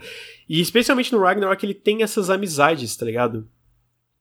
E aí ver isso tudo se desenrolar em mais de 40 horas é muito legal. Eu acho que no final é meio ruchado. Acho que ele é um pouquinho ruchado, assim. Eu acho que tem. Como eu falei, tem personagens que não tem o tempo de tela que deveriam, e tem certas coisas que acontecem muito rápido. Mas, pô, cara, eu. Acho a, a conclusão desse jogo é incrível, tá ligado? Fiquei, porra, muito foda. Incrível num ponto que eu achei que para mim já tava bom de God of War depois desse jogo, mas se eles fizessem. Eu, eu, ainda prefiro uma nova IP, alguma coisa assim. Mas se eles decidissem, cara, a gente quer tentar alguma coisa nova de God of War, eu ia estar, eu ia estar imediatamente interessado para ver qual direção eles iam levar daqui pra frente, tá ligado? E eu acho que isso é um grande elogio. Só acho que, obviamente, no futuro eu, eu acho que eles têm que mudar um pouco a fórmula. É... Mas é interessante que agora eles podem fazer qualquer coisa, né? De certa forma, assim, né? Porque agora que eles não têm mais essa. essa questão de continuar o de 2018, né? Agora Sim, ele, é. eles têm, uma tábula rasa um pouco aqui de que, da direção que eles podem levar, né? E. É, eu, eu, tem muita coisa que eu não vou falar porque eu não quero dar spoiler, né? Obviamente, esse tipo de jogo exclusivo sempre tem, cara, sempre tem aquele povo chato, mano, chato. Tipo assim, cara, não consegue só falar do jogo, tem que, ah, mas o Xbox, cadê o God of War do Xbox? Ah, não, mas o, o Play é DLC, é um jogo. Pô, só fala merda, mano. Tipo assim, cara, só fala do jogo, pô. Só fala do jogo, tá ligado? Quem, é impossível só gostar Pô, do galera jogo, é né? chata, tipo assim, mano. Não é, não é sobre o jogo, o jogo é uma arma, tá ligado? É, o, e é, pô, o é jogo muito... é uma arma para você usar contra os seus oponentes. Tá Nossa, eu, hoje eu vi um... Uma nota de Metacritic é mais forte do que qualquer arma que o Kratos usou no jogo inteiro. Exatamente. Né? Eu abri o Twitter hoje e aí aparece Twitter, tipo, de gente que tu segue. É, apareceu o tweet de um cara, eu nem conheço, tá? Nada não, não vou nem citar porque não, não, não é treta. Mas, tipo, ah, o cara comentando que amou, amou o jogo, tipo, pô, o que que falta pro Xbox lançar um jogo com uma campanha assim? Tipo, cara, que preguiça. Sério, não tem nada mais interessante pra falar Falta disso. vontade, falta querer, velho. Falta. Tipo assim. falta. Tipo, entendeu? É, é, é, é, E aí, de novo, isso no Paint a gente também vê. Eu tava vendo uma galera fazendo é, review bombing no Metacritic porque, não, ainda bem que eu não tenho esse tipo de jogo no meu PlayStation. Tu vai lá no Metacritic do Paint. Meu tipo Deus, assim, cara. é uma galera insuportável. É insu tipo assim, insuportável, mano, cara. Insuportável, né? Então, mas, é, voltando pra, pra parte do, do God of War, assim, cara, esse lance de DLC eu acho uma grande bobagem. Ele, ele constrói em cima do pilar que foi construído em 2018. Porque quando tu joga de 2018, eu acho que pra mim já é um jogão. Mas, tipo, é muito evidente que ele pode melhorar, tá ligado? E, pô, uma das maiores coisas, obviamente, é a variedade de inimigos. Eu acho que o 2018 deixa muito a desejar, sabe, em relação a isso de chefes. Que era, sempre foi um ponto alto da franquia. E, pô, esse melhorou muito em questão de variedade, etc. Ele melhorou. É, o combate, no geral, acho que tá mais legal, especialmente por coisas que eles introduzem, que eu não vou comentar, porque eu acho que é, é legal tu descobrir jogando, sabe? É coisa que te pega um pouquinho de surpresa e tal. Então. E, obviamente, coisas da narrativa, coisas que o jogo te apresenta me pegaram de surpresa e então acho que é uma continuação muito, muito boa, porque é o tipo de continuação que não só sabe as melhores qualidades, como também, eu falo isso também na análise, como também sabe o que, que era, o que, que tava faltando no primeiro jogo, o que, que era de ruim no primeiro jogo. Menos a interface dos menus que continuou horrorosa. Eu acho que eles pioraram nesse sentido. Mas, pô, é incrível e a relação do Kratos e do Atreus, ele, pô, especialmente ele tem um ponto específico que eu não vou comentar, mas é, tem um acontecimento chave que o Kratos senta e, e, meio que se abre com o Atreus, sabe? Tu nunca vê o Kratos se abrindo com ninguém. E aí, a partir desse ponto, é muito foda pra mim, tipo, sabe? O, que direções que ele vai. Então. Jogão, jogão. Comentaram ali, ah, não tem outro. Eu acho que é um dos candidatos do jogo do ano. Não é o meu jogo do ano. Porque eu ainda acho que o meu jogo do ano, por enquanto, é o Citizen Sleeper mesmo. Mas, pô, assim, tá entre os claro, facilmente entre os melhores jogos do ano. Eu acho que, em questão de, de mega produções, eu acho que ele tem uma história muito. Muito coração, assim, sabe? Tipo, tu vê umas falas, tu vê umas atuações, tu vê uns pequenos momentos que tu fica, cara, isso aqui é o tipo de coisa que eu pessoalmente não espero tanto em um AAA, sabe? Pelo detalhezinho e pela. Sei lá, é só muito. Eu sinto que tem afeto ali em momentos que eu não, não Sabe? Tipo, parece um coraçãozinho ali que geralmente não vê às vezes em jogo AAA. Então eu fiquei, pô, muito feliz com esse jogo. É isso, eu acho que tem momentos que é uma história muito íntima ali, em relação a certos momentos personagens, assim, certas conversas que eles têm, certos é, é, em certos momentos que eles se abrem, assim. Eu acho muito, muito bonito, assim, muito emocionante. É, do, é, é, é, doideiro isso, né, velho? Pensar que 2022 a gente pensa em God of War e a gente pensa, tipo, numa história sensível, tá ligado? É, uh -huh, uh -huh, total. Sabe? E realmente total. é uma direção interessante, tá ligado? Tipo assim, é no sentido aquela coisa meio de os fãs envelhecem com a franquia também, né? Mas eu acho que no sentido de que, tipo, pô, se você vai né, fazer um jogo um jogo filme, digamos assim, né? Desculpa usar a palavra, mas porra, a câmerazinha mexe como se fosse uma câmera de mão. Ah, não, tá total, tá né? Ele tem, ele é, tem aquele é, negócio da câmera não ter corte, né? Então, obviamente tem. É, sabe? Então, uhum. tipo assim, é meio que um jogo filme, tá ligado? E se você quer fazer um jogo filme, não dá pra fazer um jogo. Nada contra necessariamente um jogo filme em essência, mas se você quer fazer algo assim, não dá para fazer algo que seja simplesmente um um Splatfest, né? Tipo assim, uma brincadeira, né? Tipo, você tem que levar esses personagens a sério, né? Você tem que levar esse mundo a sério, você tem que realmente é, é, entender e, e, e o, as motivações, o que, que eles estão passando. Então acho que é uma direção interessante, né? De levar o jogo, né? De pensar nesses personagens de maneira mais ampla, mais desenvolvida, assim, sabe? Sim. Uhum. E também, é, eu acho legal também, é um pedido meu para quem for jogar, é Façam as sidequests, cara. Um dos melhores momentos do jogo, mais afetuosos, por assim dizer, estão nas sidequests. Tem uns momentos muito legais, muito legais sidequests. É... Pô, mas assim, eu, como eu não vou falar de spoilers, eu acho que eu me aprofundaria bem mais se eu fosse, mas eu não vou. É esse de God of War Ragnarok. Agora a gente falou de dois jogos muito legais, a gente pode ir pro GOT, né, Henrique? É... Vamos pro GOT. Essa musiquinha, para que tá tocando o podcast inteiro, é a música de Sonic Frontiers. É, no caso, para quem tá estando ao vivo, né? Eu, eu decidi uma coisa, chat. Eu sempre zoo o Henrique às vezes que ele tá esperando algum jogo. E eu sinto que tem uma maldição que volta contra mim depois. Tipo assim, não, pô. Tem alguma maldição. Tem alguma, cara. Eu zoei o Henrique por causa do, do Power War Simulator. Eu fiz todas as conquistas do jogo de tanto que eu gostei. Eu zoei. Me diz os mais jogos que eu zoei. Ah, eu zoei o Henrique por causa de Grounded. Porra, amei, amei Grounded. Eu com certeza acho que eu consigo achar mais exemplos. Ah, eu zoei o Henrique por causa do, do Sonic Frontiers. Pô, eu tô amando esse jogo, gente. Mas, assim, ele é um jogo com muitos problemas, sabe? Ele, ele, ele é um jogo com problemas evidentes. Mas sabe o tipo de jogo com muitos problemas que ainda é muito legal de jogar? Só que ele tem uma estrutura muito confusa, então eu vou explicar. Ele, ele é um jogo que. Ele é um jogo open zone, né? Que, que, a, que a SEGA, o diretor, fala. E quando tu, tu ouve open zone, parece muito papo de marketing, mas eu acho que faz mais sentido se tu joga. Acontece, o jogo tem cinco ilhas, que são esses, essas ilhas enormes que podem ser exploradas livremente. E aí nessas ilhas tu tem sete níveis lineares tradicionais de Sonic, que são os níveis de cyberspace. O obje eu, eu, tô, eu, tô, eu, eu tô explicando aqui só pra tu entender como o jogo funciona, porque eu realmente. Eu achei estranho a estrutura. E aí acontece.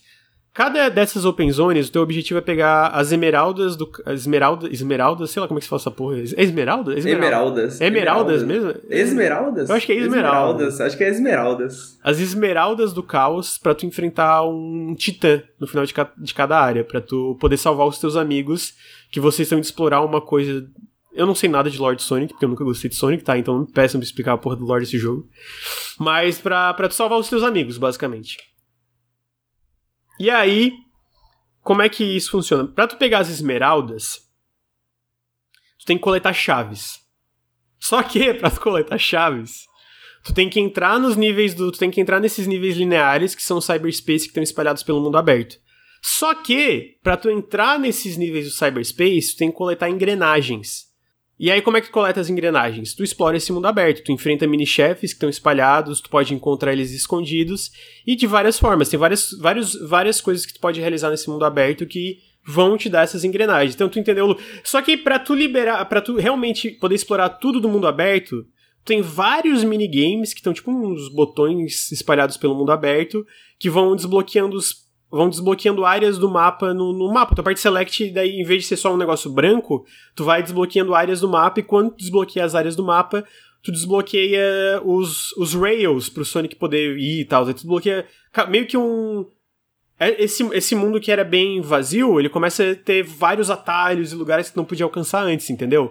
E aí é esse loop, então tu vai desbloqueando, tu vai é, tu vai aumentando o leque de possibilidades no mundo aberto para tu desbloquear as engrenagens através de, de exploração e dessas, desses mini-chefes. Para ir nas fases Pra tu poder entrar no cyberspace, para tu poder entrar no cyberspace, aí no cyber, cada cyberspace tem cinco desafios. E cada desafio que tu completa, tu libera as chaves, e as chaves tu usa para liberar e pegar cada, cada esmeralda. E aí quando tu coleta seis ou sete esmeraldas, seis eu acho que é, tu pode enfrentar o titã, e quando tu enfrenta o titã, tu vai pra outra ilha. Entendeu? Saquei, saquei. Caraca. Eu, eu juro que jogando é, muito, é, é, simples, sabe? Jogando é muito. Ah, não, é. Pare, pare, parece ser, tipo, bem. Bem. É, como é que se fala? Tipo meio que vem uma coisa atrás da outra, assim, né? É, quando você estiver jogando, né? Você, tipo assim, parece natural, parece fluido, assim, né? Tipo assim, quando você deve estar jogando, deve ser bem fluido, assim, tipo, pô, peguei um pouquinho aqui, ó, vou é. abrir um negócio novo ali, abrir um negócio novo ali. E aí, por que, que eu tô gostando tanto, mano? Porque eu acho muito gostoso de explorar esse mundo aberto. Eu acho que ele tem problemas, ele ainda tem problemas de câmera, especialmente. Os meus maiores problemas do jogo são especialmente com cyberspace. Eu só cheguei na segunda ilha, tá? Então ainda falta bastante do jogo para mim, mas eu já adorei na primeira que dizem que é a mais fraca, eu já amei. É... Mas por que, que eu, eu tenho maior problema com Cyberspace? Porque o controle do Sonic no mundo aberto do Cyberspace é diferente. Eu sinto que ele é muito mais preciso no mundo aberto, nessas zonas né, de cada ilha. E no Cyberspace ele tem uma lentidão nas curvas que, cara, eu não acho tão gostoso de, de, de fazer o cyberspace quanto eu acho do mundo do, da, dessas open zones. Eu ainda gosto de fazer o cyberspace, especialmente quando tu descobre tudo e realiza todos os desafios e pega o melhor tempo, mas eu ainda acho que eles têm um trabalho para fazer ali, tá ligado? No mundo aberto, eu acho que ele tem alguns problemas é, na questão de que eu ainda acho que tudo ainda é meio desconexo, sabe, Henrique? Eu sinto que é meio. tipo, eu, eu, sinto que eles. Ainda parece tudo um pouco é... desconexo, honestamente, pra Mas, tipo assim, o lance é que, mesmo sendo desconexo, pessoalmente eu acho muito gostoso. O combate me lembra um character action game, tu tem um monte de combo, um monte de maluquice que tu pode fazer.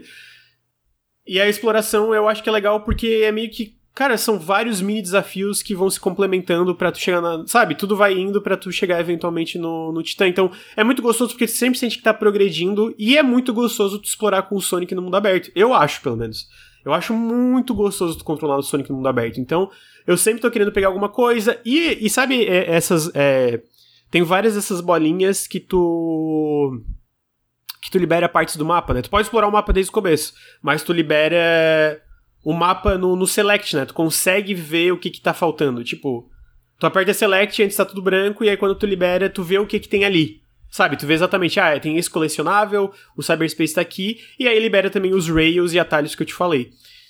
E aí, cada um desses negócios, cara, eles têm desafios muito aleatórios. Tem um desafio que tu tem que é, desviar de coisas, tem um desafio que é uma corridinha, tem um desafio que tu tem que tu tem uma habilidade, tu segura o triângulo que tu pode fazer. Eu acho que tu já viu isso em vídeos pode meio que fazer um desenho. Quando tu fecha o desenho, que é um círculo, dá tipo uma explosão. Então tem uns ali que é tipo, ah, tu tem esses quatro negócios, tu tem que ir a tempo e fechar um círculo em todas eles fazendo essa habilidade. Ah, tem um que tu tem que pular lá em cima, tu vai lá em cima e tu cai que nem no Battle Royale, tu tem que passar em todos os círculos. Tipo, é um monte, tipo, é como se fosse é um vários... playground de Sonic, né, velho? É um playground de Sonic, então são vários minigames. Mas, cara, de verdade, eu tô me divertindo muito fazendo esses minigames. Muito, muito, muito. Tipo assim, eu tô fazendo todos. A primeira ilha eu fiz 100%. Você tá jogando no Xbox, né? É, tô jogando no Series X, daí eu tô, tô jogando 60 FPS. No primeiro mundo eu fiz tudo, tudo, tudo. Tipo, eu até peguei todos os colecionáveis que eu não precisava pegar. Esse, tipo, não acho que eu vou fazer esse jogo inteiro, mas eu pretendo ainda explorar, por quanto tempo o jogo me, me incentivar que tá legal, explorar. E aí, Pô, tu vê ele no vídeo que tá passando na tela, tem um inimigo que é tipo um pinball, mano, que tu joga ele pra. Uhum, então todo uhum. mini. Até, até os inimigos que tem, todos eles são tipo tem uns minigames que tu descobre ponto fraco, sabe? Tem um inimigo, um inimigo na segunda área que ele, tipo, ele pula que nem um. Ele tem tipo uma mola, tipo. Sabe o bonequinho da Pixar? Aquela. aquele. Aquele abajur da Pixar que fica pulando? Sei, que pula é, no I, né? Que... É isso, é meio que ele vai pulando, só que daí, tipo, embaixo ele, ele pula daquele jeito, só que ele tem uma mola embaixo. E aí quando tu, tu pula nele, tu é jogado lá pra cima. O Henrique foi embora. E aí tu cai, chat tu usa um botão que é tipo um botão de ataque para baixo, tu destrói ele instantaneamente. Então, até os inimigos têm esses minigames ao redor deles que tu descobre formas mais eficientes para derrotar eles. E aí perguntaram quantas horas eu joguei 10, umas 10 horas de jogo. E, pô, cara, eu tô me divertindo pra caralho, tá ligado? Tem um minigame de pesca, a música que tá tocando desse minigame de pesca, da parte que tu, tu faz a pesca. E me pegou muito surpresa. Eu nunca fui fã de Sonic, como alguém que não jogou. Não, nenhum Sonic me prendeu. Vou ser polêmico aqui, que é o melhor Sonic que eu já joguei. É... Então. Eu não sei, eu vi vários fãs de Sonic elogiando, mas para quem não é fã de Sonic, eu tô gostando pra caralho, sabe? Então, tipo. E é legal porque, tipo, a primeira ilha eu me diverti. Mas a segunda ilha eu tô achando mais legal, tá ligado? Uh, não, eu não gosto nem do Sonic 2D, pô. Eu, eu, não sou fã de Sonic no geral, não mesmo. Mas esse Sonic especificamente eu tô amando. Uh, o Mania. Eu não joguei o Mania, mas como eu não gosto muito de Sonic 2D, eu não acho que isso vai mudar, eu vou dar uma chance para ele depois, mas eu nunca fui fã de Sonic, né? Eu também Henrique. nunca fui fã necessariamente de Sonic 2D, mas eu sempre achei o Sonic 3D, assim, aquelas. É, também nunca fui muito fã, mas sempre achei que tinha um potencial não escondido ali, tá ligado? E eu sinto que esse Sonic talvez chegou. parece mais perto de realizar esse potencial que eu queria, que eu acho que era isso que eu queria mesmo, assim, de jogar de um Sonic, tá ligado? Eu tô muito animado para jogar ele porque é, é, era justamente isso que eu queria, um playground de Sonic, tá ligado? É, eu que é isso, um Tipo assim mano, correr por aí, ficar pulando, tá ligado? E pá, fazer umas paradas diferentes, sacou? Tipo, uma variedade de coisas, assim. Porque o Sonic não. não é, é eu acho que o Sonic ocupa essa posição esquisita, né, velho? Que, tipo assim. Ninguém sabe muito bem aonde ele deveria estar, tá ligado? Então, independente de onde você colocar ele, talvez faça sentido, sacou? Sim. Talvez faça sentido. Eu acho que assim, cara, ele tem muitos problemas. Eu, eu, eu, eu sei que tem também, vendo fandom do Sonic, tem gente que tá gostando porque ele não. É, tipo assim, pelo menos até agora, eu, eu, não acho que ele é um jogo que se leva super a sério, mas ele leva os personagens a sério, né? Porque vi uma galera falando que era tipo, os, os outros jogos era tipo, ah, tudo meme, papapá. E nesse realmente tem. Pelo que eu tô vendo, tá, tá, eles estão tentando um arco ali de desenvolvimento. Eu não tô me importando muito, para ser sincero, não sou o cara que liga pra, pra Lord Sonic. Ah, mas o que eu acho que. Ela, e aí eles têm esses problemas dos níveis do cyberspace. Cara, tem os níveis de cyberspace. Especialmente os 2D eu não tô curtindo. De novo, pode ser porque eu é que eu não tenho. Por exemplo, eu, eu, o Sonic Mania eu joguei um pouquinho, eu não achei ruim. Mas teve um, um nível de cyberspace do dizer que, pô, eu achei chato de jogar, tá ligado? Sei lá, o design eu achei bagunçado, um monte de coisa, então eu sinto que tem coisas para melhorar ali, tem coisa para melhorar no cyberspace 3D, tem coisa para melhorar no, mundo, próprio mundo aberto, de deixar algo mais coeso e. Não vou dizer que ele é mal elaborado, mas parece que tem um pouco mais de vida. Eu sinto que às vezes esses mundos são um pouco vazios demais, assim. É nos dois que eu vi até agora, né? Mas eu acho que, pô, ele é muito divertido. Eu sinceramente acho que ele é muito divertido. Eu tô adorando. Eu tô adorando o jogo, mesmo com todos os problemas. Eu realmente tô adorando. Até tava vendo o pessoal lá do, do, do grupo que tava o Heitor falando, nossa, tô achando o jogo horrível. Eu falei, pô, mas eu tô adorando, mano. E. Mas o que eu acho que é legal aqui, cara, é que eu acho que eles encontraram uma base legal. Sabe? Eles, eles encontraram uma base que dá para construir em cima dela. E, pô, eu acho que pegando isso aqui como base, dá pra fazer um jogaço de Sonic. Eu realmente acredito nisso. Então eu espero que eles, sei lá, do Sonic Frontiers 2 ou pra frente, eles usem o aprendizado aqui, né? Porque, não sei se percebe, todo Sonic é uma, uma coisa completamente diferente, parece Final Fantasy, né? Eu espero que nesse caso, especificamente, eles sigam com essa base, façam as melhorias para fazer um jogo que, pô, é, eu sinto que tem um potencial aqui para fazer um jogaço, assim. Então eu acho que eles, eles se. Assim, ainda tô no segundo mundo, talvez no quinto eu volte e fale, não, é uma merda, Henrique. Mas, pô, eu já joguei 10 horas e gostei, sabe? Não é pouca coisa, tá ligado? Eu nunca joguei nem duas horas de um Sonic porque eu sempre achava chato. Então, de nem passar. De não passar nem de duas horas e comprar o jogo no lançamento, não paguei 300 reais, tá? Paguei 150 por causa dos pontinhos do Xbox. Pagar 150 reais, que já é caro, e estar amando, pô, é um, tem alguma coisa boa ali, tá ligado? Então, essa é a minha opinião de Sonic Frontiers, amigo. O que, que você acha? Eu estou felizmente surpreso, assim, que eu tô, tô, tô, tô bem, assim, tipo assim, eu, eu, eu tinha boas esperanças para esse jogo, porque eu, eu tinha confiança, né? Tinha confiança. Jogo duvidoso, né, cara? Jogo duvidoso que podia ser bom, vai que, e eu tô feliz que é bom, na verdade, tá ligado? Tô feliz justamente porque. Acho que é justamente por causa disso que você falou, né? Da, da, da questão de Sonic não ter, não ter uma parada, né? Tipo assim, Sonic meio que não existe hoje em dia, tá ligado? Não existe uma, uma, uma, parada mental do que, que Sonic é, além, sei lá, dos filmes, tá ligado? Uhum. Em, em termos de jogo, assim, sabe? Então, isso é bom em termos de que, mano, os caras podem também fazer isso aí, né? Podem fazer uma parada que surpreende todo mundo, mas eu espero que sirva também pra para moldar alguma coisa, tá ligado? Pra, que Sonic tenha uma, uma certa consistência, tenha um, uma, uma permanência, tá ligado? Na, culturalmente falando. Porque eu gosto do, do, do que o Sonic pode ser. Eu gosto do potencial. Sonic é muito sobre potencial, né? Eu gosto do potencial de Sonic, tá ligado? É, e eu acho que em épocas, sei lá, Mario tá cada vez mais né, Mario, né, preso numa caixinha, por exemplo. Ah, né, até diria que o Mario ele ainda se soltou um pouco ali no Bowser's Fury. Eu acho que eu fiz uma coisa bem legal também. É, justo, justo, justo. Mas é isso, eu queria ver o que, que eu, eu, queria ver até onde o Sonic poderia chegar, tá ligado? Uhum, tipo assim, agora que ele não tem mais essas, essas mesmas preocupações de ser esse mascote, ser essa coisa, tá ligado? Que e, ele nunca se achou desde então, né? Então, queria ver o que, que aconteceria agora. É, eu não, eu não sei, não, eu não sei se ele se achou aqui, mas eu acho que ele tá no caminho, tá ligado? E Tá sei lá, caminho. os Tá se outros. achando, né? É. Aqui, de novo, falando como alguém que não é grande fã do Sonic, tá ligado? Então talvez, sei lá, fandom do Sonic tá, tá, tá completamente o oposto ali, né? É, mas eu, pô, eu tô gostando, eu pretendo até o fim.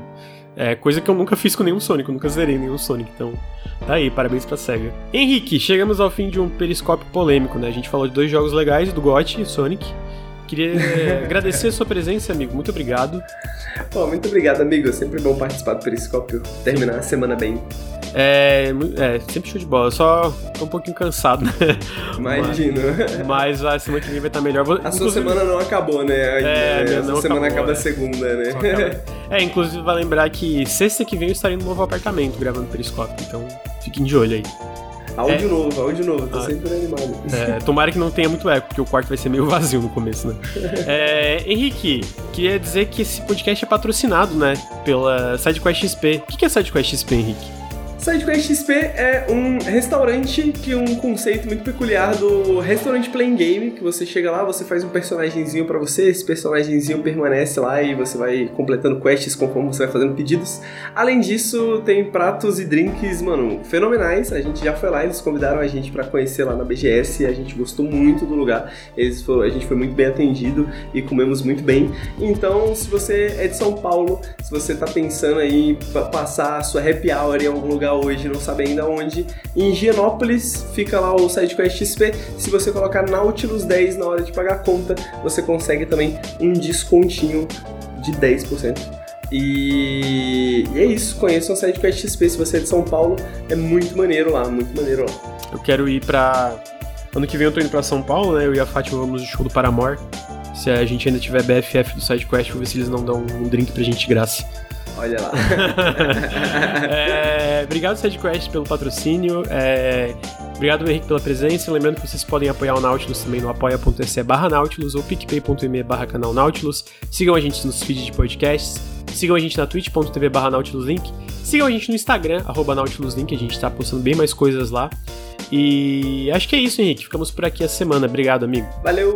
Valeu, gente. Tchau, tchau e até semana que vem.